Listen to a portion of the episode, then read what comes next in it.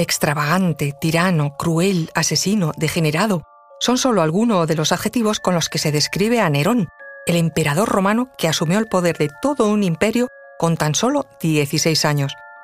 Fue el 13 de octubre del año 54 después de Cristo. A él se le atribuyen atrocidades como el asesinato de su madre y el de dos de sus esposas, la persecución de los cristianos o el incendio de Roma, que hizo arder la ciudad durante nueve días. Pero la historia universal está repleta de contradicciones, sobre todo cuando se trata de investigar hechos que tuvieron lugar hace más de 2000 años sin poder entrevistar a los testigos y basándonos en los escritos de personas que, por diferentes motivos, pudieron tener prejuicios sobre el personaje en cuestión. Y parece ser que, fruto de estos prejuicios, todo lo que hemos leído sobre Nerón puede que no sea toda la verdad. Os lo contamos. Conoce mejor al equipo que protege nuestras costas.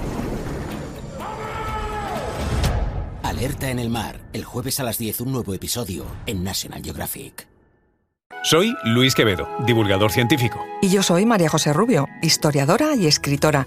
Y esto es Despierta tu curiosidad, un podcast diario sobre historias insólitas de National Geographic.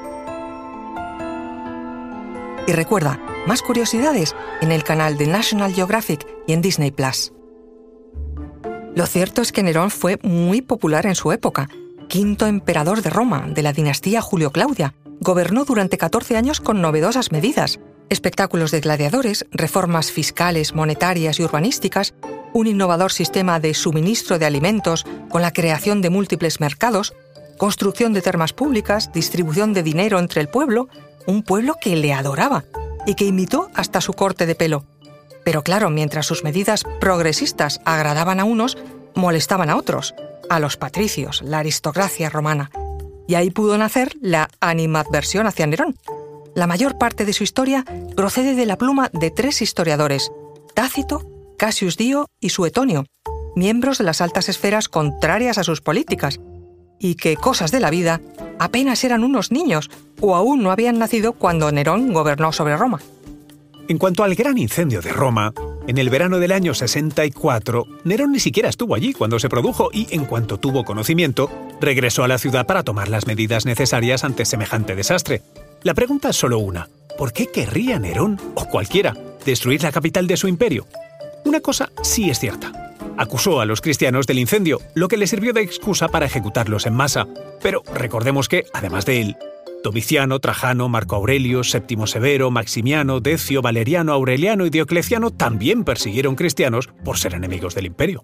Además, Nerón fue un gran diplomático, y el mayor ejemplo fueron sus negociaciones con el imperio parto, en el noroeste del actual Irán, por el control de Armenia. Un conflicto armado que el emperador acabó resolviendo gracias a un acuerdo con Tirídates, el príncipe parto. La solución, que Tirídates fuera coronado por el propio Nerón, algo que años más tarde el historiador Suetonio calificó de humillación. Para eso está la historia, para que la interprete quien la escribe. En cuanto al asesinato de su madre Agripina, sí, todo indica que estuvo involucrado en su muerte. Hay que tener en cuenta que el padre de Nerón, Neo Dominicio Enobardo, falleció cuando él solo tenía tres años, y en una sociedad patriarcal como aquella, el poder de una mujer no estaba bien visto. A nadie le gustaba que un emperador estuviera gobernado por una mujer que, además, estuvo en constante conflicto con su hijo, las intrigas y conspiraciones palaciegas estaban a la orden del día en la antigua Roma. Allí ningún poderoso moría de viejo. También parece cierto que Nerón asesinó a su primera esposa, Claudia Octavia, tras acusarla de adulterio. En cuanto a la segunda esposa, Popea Sabina, hay dudas de que Nerón fuera el responsable de su muerte. Como hemos dicho, la historia de hace 2000 años ha pasado por demasiados filtros, como para poder discernir lo real de lo exagerado.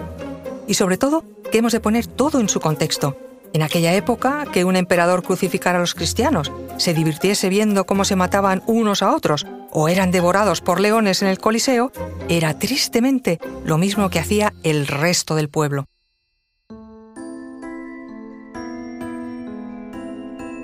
Recuerda que Despierta tu Curiosidad es un podcast diario sobre historias insólitas de National Geographic. Disfruta de más curiosidades en el canal de National Geographic y en Disney Plus. No olvides suscribirte al podcast y darle like si has disfrutado con nuestras historias.